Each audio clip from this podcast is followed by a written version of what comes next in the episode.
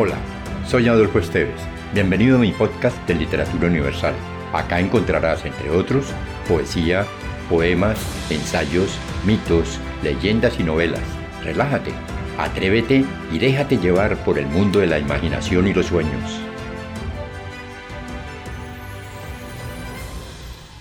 Carpe diem, alocución latina que literalmente significa vive el día que quiere decir aprovecha el momento en el sentido de no malgastarlo. Carpe diem quantum minimum credula postero. Aprovecha el día, no confíes en el mañana. Todos los días las legiones romanas a las seis de la mañana saludaban con el grito Carpe diem. Un día como hoy, en el año 8 a.C., murió el poeta romano Quinto Horacio Flaco, simplemente Horacio. Según los entendidos, el más grande poeta lírico, autor de la frase Carpe diem, aprovecha el día. La frase se hizo famosa en la película La Sociedad de los Poetas Muertos a raíz de un poema del gran Walt Whitman. Aquí el poema. Carpe diem. Aprovecha el día. No dejes que termine sin haber crecido un poco, sin haber sido feliz, sin haber alimentado tus sueños. No te dejes vencer por el desaliento. No permitas que nadie te quite el derecho de expresarte, que es casi un deber.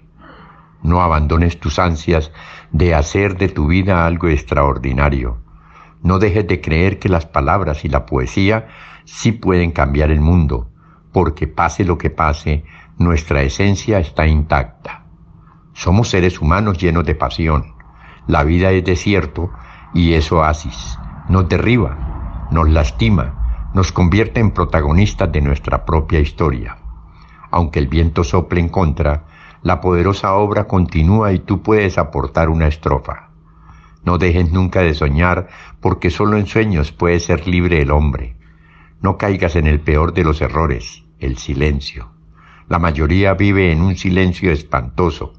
No te resignes, huye, yo emito mi alarido por los tejados de este mundo, dice el poeta. Valora la belleza de las cosas simples. Se puede hacer poesía sobre las pequeñas cosas. No traiciones tus creencias. Todos merecemos ser aceptados. No podemos remar en contra de nosotros mismos. Eso transforma la vida de en un infierno. Disfruta del pánico que provoca tener la vida por delante. Vívela intensamente sin mediocridades. Piensa en ti, está el futuro, y asume la tarea con orgullo y sin miedo. Aprende de quienes pueden enseñarte.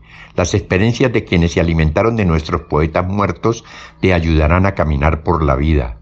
No permitas que la vida te pase a ti sin que tú la vivas.